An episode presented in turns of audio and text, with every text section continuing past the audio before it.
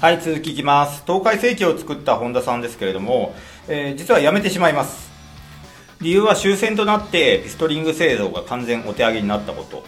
また本田さん自身が自分自身の手で、えー個性を伸ばして好き勝手なことをやりたいという気持ちがあったからだそうです。でこの時の時代背景をよく考えてみると、えっとまだ GHQ ですねが財閥解体とか工場解体の指令を行っていた時で実はあのこのトヨタも解体されるのではないかという懸念があったと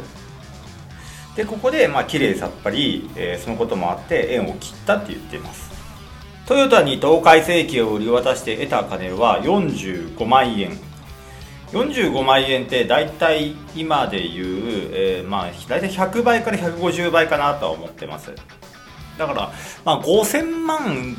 から7000万ぐらいですかね会社を売ってそのぐらいのお金を得たと言っています。まあ5000万7000万じゃ安いかもしれませんね。でまあお金は入ってきたんですがこれを元手に何をしていいのかよく分かんなかったと。でよく分かんないから、まあ、とりあえず1年間様子見ようということでなんか庭先でボケーっとしたりプラプラしたりして遊んでいたそうです。なんか岩田にねアルコール工場があってでそこから思いっきりドラム缶本分かな？医薬品のねアルコールを1本1万円で買ってきてだから当時の1万円だから高いですよ。1本100万から150万するドラム缶の入ったアルコールを買ってでそれにでそれで自家用の、酒を作ったそうです。まあ自家用合成酒ですね。まあ本当はあの自分でお酒作っちゃいけないんですよ。法律的には。で他にもね岩田の警察学校ができてでそこに頼まれて科学技術担当の、えー食卓になってで無給でそこでなんかいろいろ教えたそうなんですよ。こう技術のことですね。でそこであのまあ、当時戦争が終わったばかりなのでこの浜松の海岸に行ってで電気製塩電気製塩っていうのは電気流し込んで海水を飛ばして、えーと塩を作ることですね。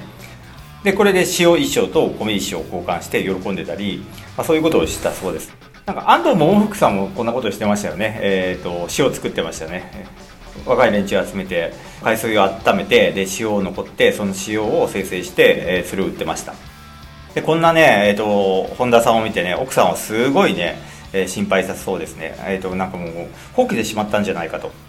でドラム缶買ってきてアルコールで酒盛りするは、えーそこにアルコールにね麦としあの杉の葉を入れてウイスキーっぽく工夫しろとか言われたりね、えー結構大変だったそうです。で塩は作るいい塩を作るのはいいんだけど、えー自分家に塩を持ってこないと。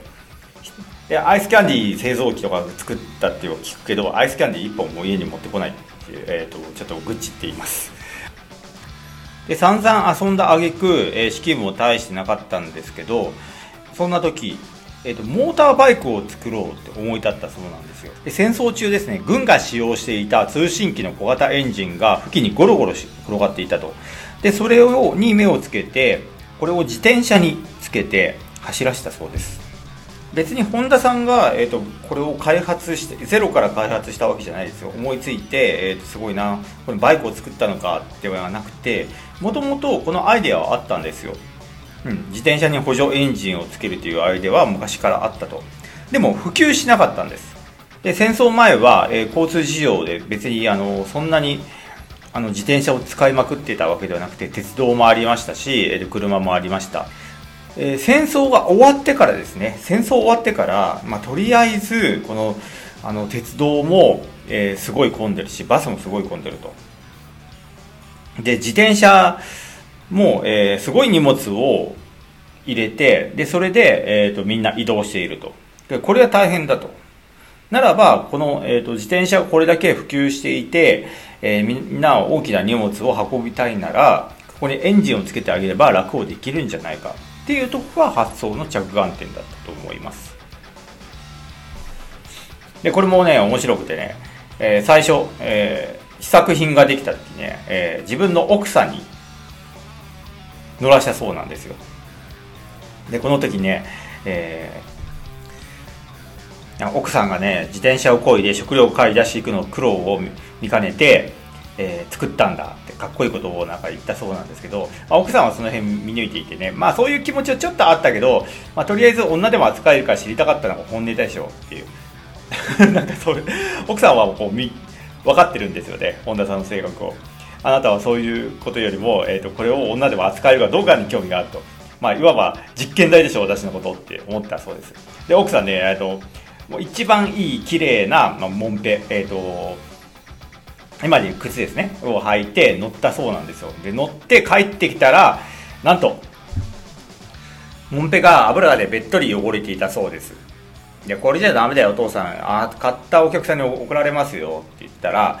まあ、いつもだったらうるさい、余計なこと言うな、と言うんだけど、うーん、そうだなっていう、えー、まあ、素直だったそうです。でね、えー、まあ、一応改良はしたんですよ、油が。ね、つくとまずいから。で、これを、えー、出した時、大変な評判になって、まあ、とにかく売れるは売れると。で、こんなに需要があるならば、えー、エンジンごと作ってしまおうと言って、えーと、ホンダさんはエンジン開発に取り掛かりました。まあ、自転車用の小型エンジン取り付けたものにしようと。で、それをモーターバイクという、えー、ことで市販し始めたんですね。で、これが、あの、めちゃくちゃ当たります。はい。で、当たって、えー、月産2、300台だった、最初に2、300台しか売れてなかったものが、最終的には1000台ぐらいまで売れたそうです。でまあ岡山とかねそその遠方からね買い付けに来る人もいたそうなんですよ。ただそれと一方やはりそういった売れるものが登場するとあんなもの闇市で売る闇屋の乗るものだとか散々悪口も言われたそうです。うん、まあまた地方だからね、えっと、ガソリンの不足時代にモーターバイクなんか乗るやついるかとかさ、うん、なんかそういうことを言ってくる人もいたそうですね。でこの頃ですね2代目社長になる川島さんっていう方がいらっしゃるんですが川島さんが、えっと、浜松高校を卒業してで、就職面接で本田さんの元に来たそうです。で、この時はね、本田さんの自宅のこたつに当たりながら就職面接したそうなんですよ。で本田さんは言いました、えー、学校での人に払うような給料をうちは今うちは出せないんだとそしたら川島さんがねそれでもいいですと言ってくれたそうなんですよ、まあ、当時ね川島さんからすると,、えーとこのまあ、戦争終わってね就職先もねろくにない時に、まあ、とにかく安い給料でもいいからこう技術をつけさせてくれるところはないかって探していたそうです。で浜松で本田さんはかなり有名だったので、まあ、本松本田さんのところだったらいいかなと思って就職したそうなんですよね。でまあ確かにさあのお金はあまりなかったそうなんですよ、うん、給料も少なかったし給料が遅れることもあったと。ただねあの実はこのこの頃、えーと、本田さんは自分の給料を取らなかったんですよ。で給料を取らなかったので奥さんがそれを、えー、と見かねて会社に来て経理の人にうちのね旦那はね給料全然入れてくれないんですよって、うん、でお金を貸して。あのもうお買い物できないからお金ちょうだいって言った。そうなんですね。でそれを聞いて、えー、と川島さんはあこの会社ちょっとお金ないんだっていうことに気づいたそうです。でそのうちに、えー、と今度オートバイを作りたくなってきた。そうなんですよ。自転車にエンジンつけただけだと、えー、スピードは遅いし耐久力もない。でどうしても強力なフレームを持った強い馬力のオートバイを作りたいと考えて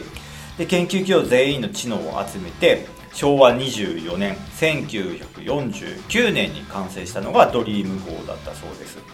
ドリームと名付けたのはねスピードに夢を託すっていう意味で、えー、本田さんがつけたそうなんです。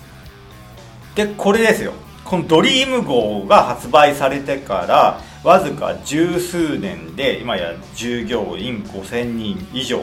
年間売上目標を1000億円の会社に成長していくんです。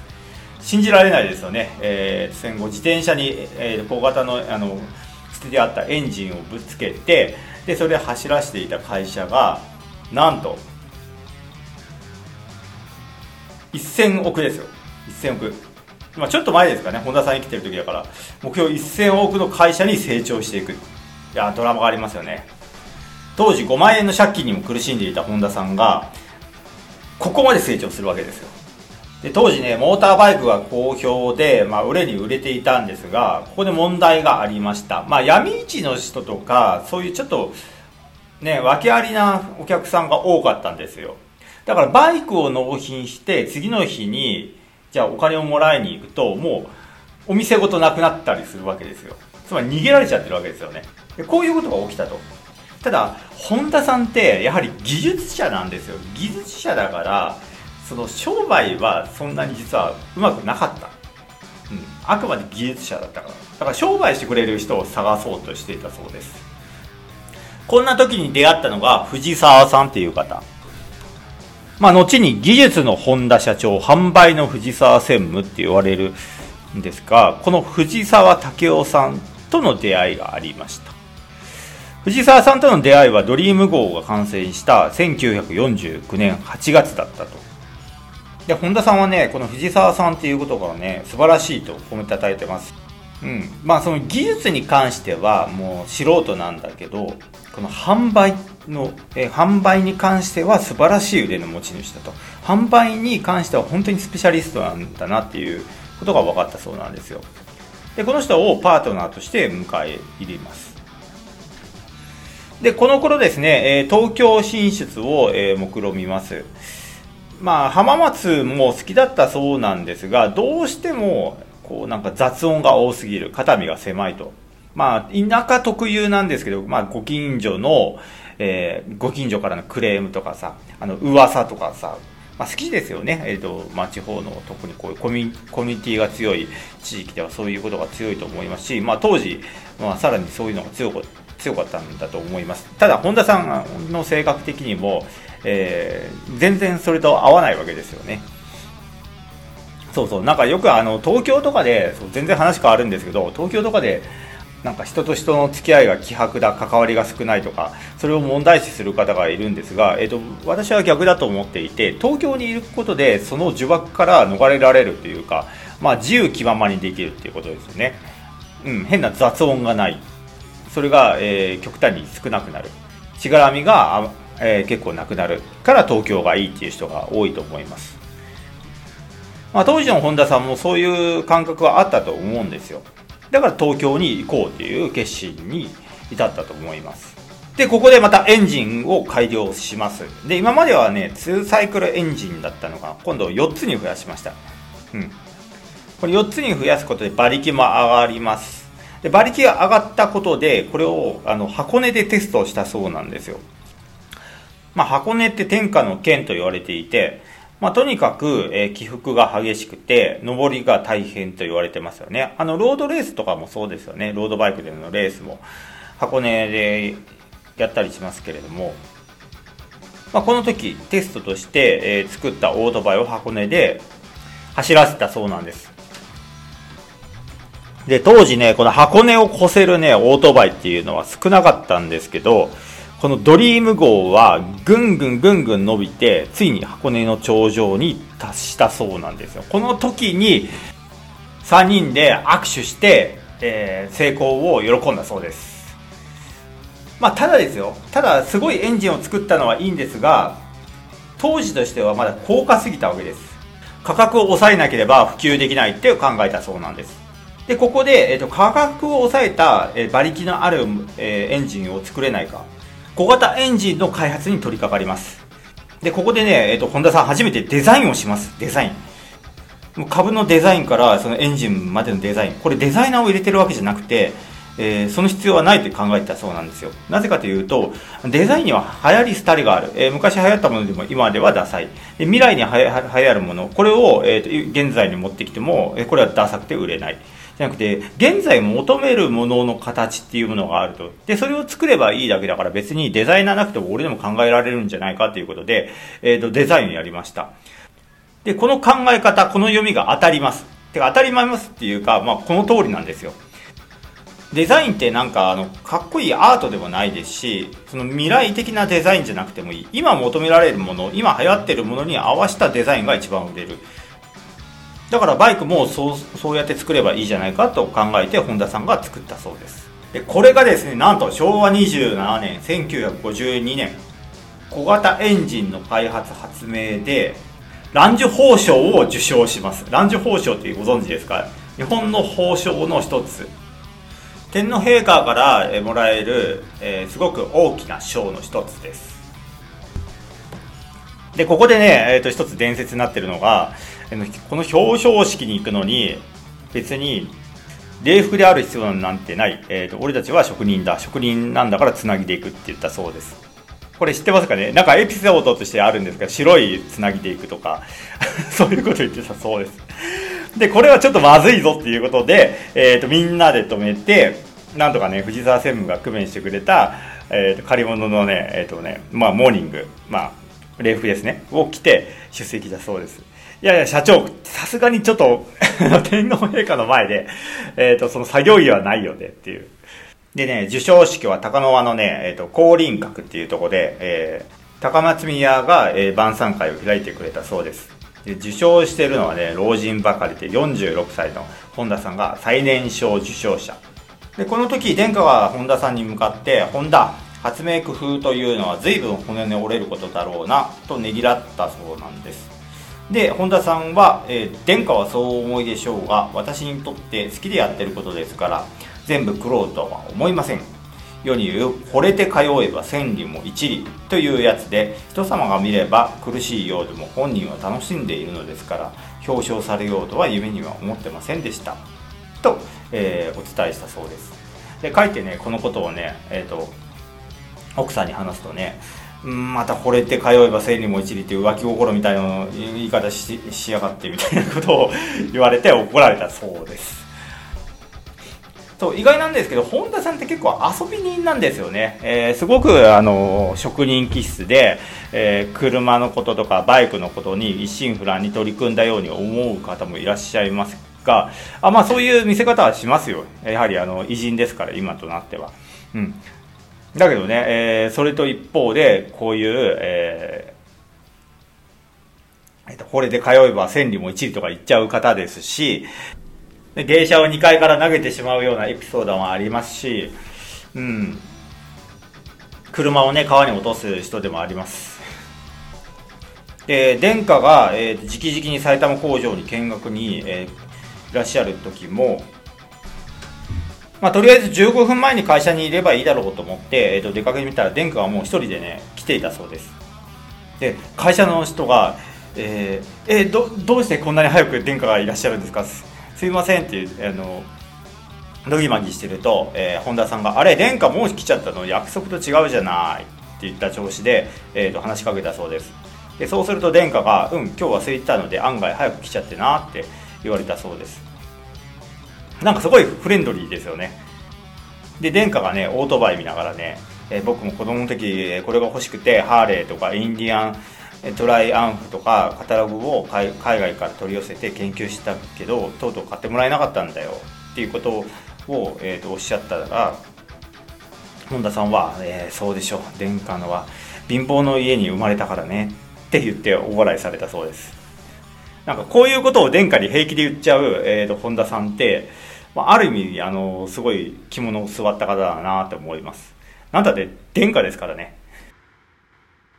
そして、えー、自転車用補助エンジン、株 F を販売して、えーと、小型エンジンの発明で、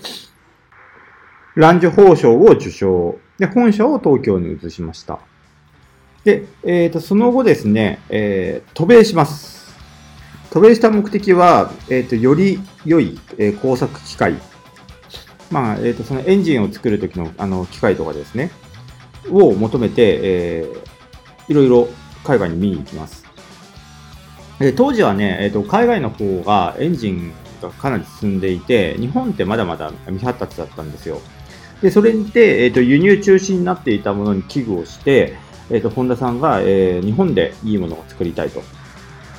そのために海外に渡って、えー、新鋭機器を探してきたってわけですね。で、これも資本金が当時ですね、えー、6000万ぐらいしかなかったのに、その仕入れた、えーまあ、機器っていうのは、なんと、スイス、アメリカ、ドイツから4億円も輸入したそうです。資本金6000万なのに4億円分を輸入した。これは下手したら、下手したらというか、えっ、と、しっかり売り上げ上げないと、お金を回していかないと、えっ、と、4、4億なので潰れます、会社が。で、ところがですね、運悪く、えー、これがに、えー、1928年から9年の不況にぶつかってしまったと。で、もともとは誰か、誰の目からも、えっ、ー、と、無茶苦茶だって言われたり、冒険だって言われていたことなんですよ。だから予想通りお金にすごく困ります。でお金に困った時、えー、活躍したのが藤沢専務ですね。えー、前出てきた藤沢さんです。まあ、とにかく、えっ、ー、と、代金を早く回収しないといけないという。うん。その手形を待っていたら、えー、とても会社は持たない。そこで藤沢専務が考案した販売方法っていうのが、製品出荷後に十数日で代金を全部回収するというやり方。しかも75%は現金。で、あとは手形だけど、その手形も問屋手形ではなくて、えー、ユーザー自身の手形を問屋、代理店が裏番したような、えー、ものが会社に来るようにしたそうです。これ、あの、すべて手形だと、すごい資金繰り悪くなりますね。えっ、ー、と、本当に現金を、現金比率を高くしないと、えー、まずいですね。借金してる場合は。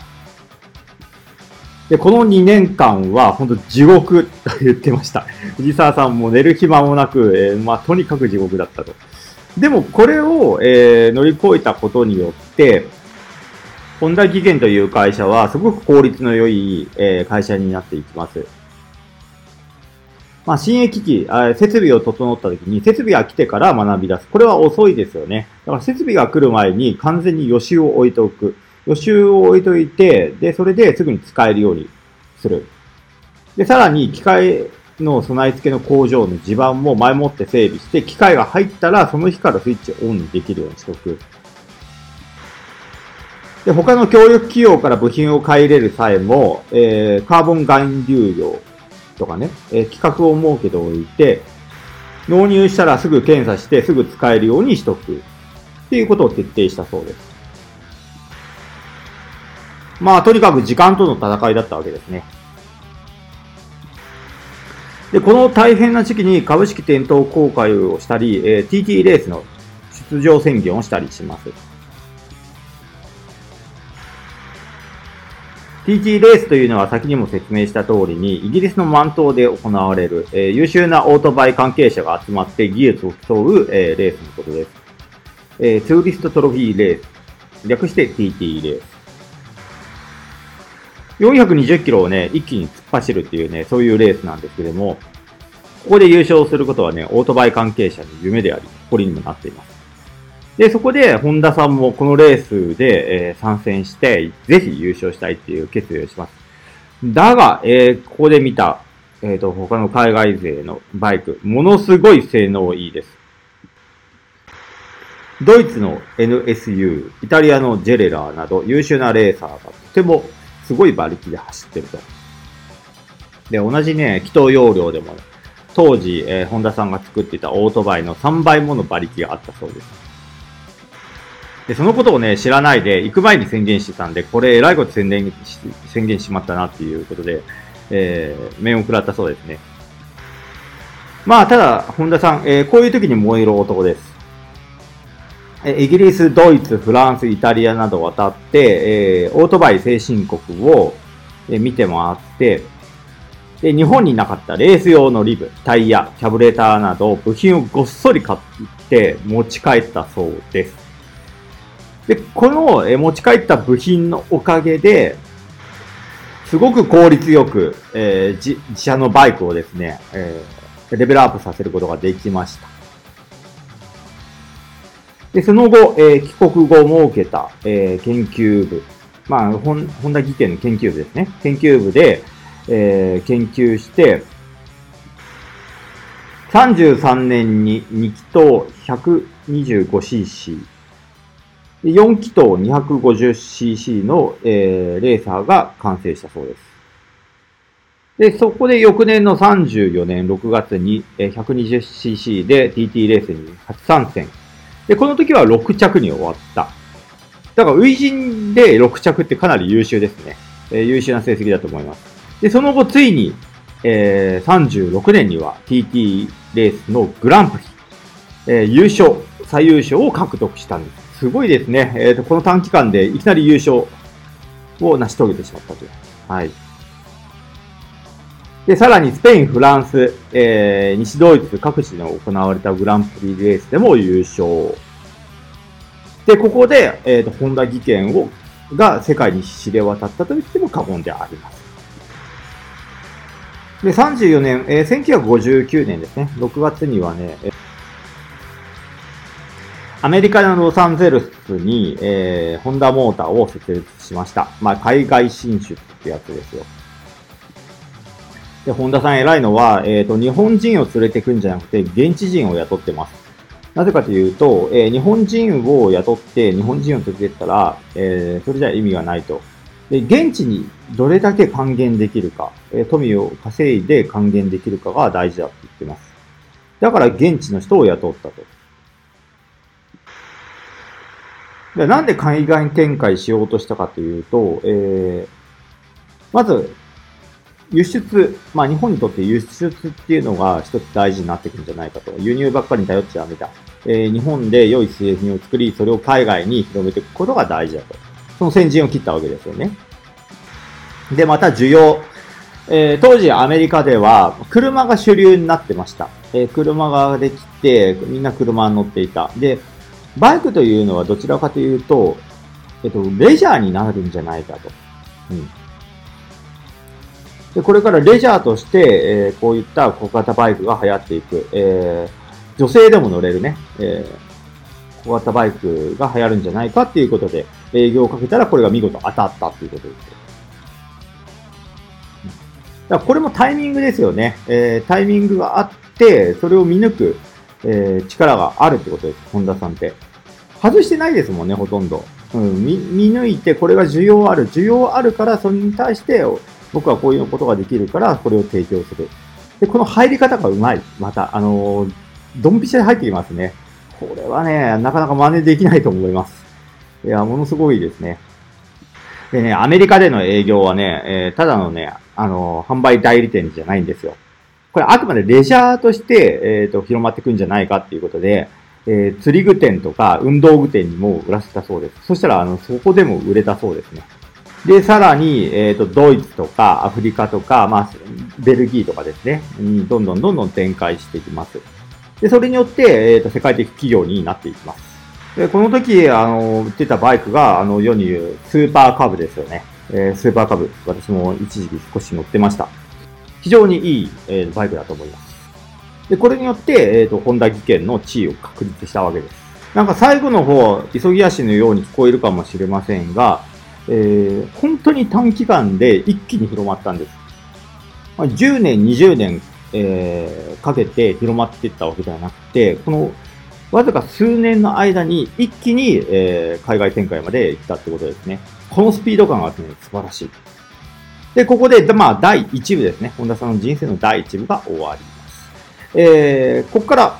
本田さん、まあ今皆さん知ってるホンダの車とかですね、えっ、ー、と、その自動車の方の開発にも取り組んでいくんですけれども、まあとりあえずホンダ技研という会社が、えー、どうやってここまで大きくなったのか、その半分を、えー、ご紹介させていただきました。では次回もお楽しみに。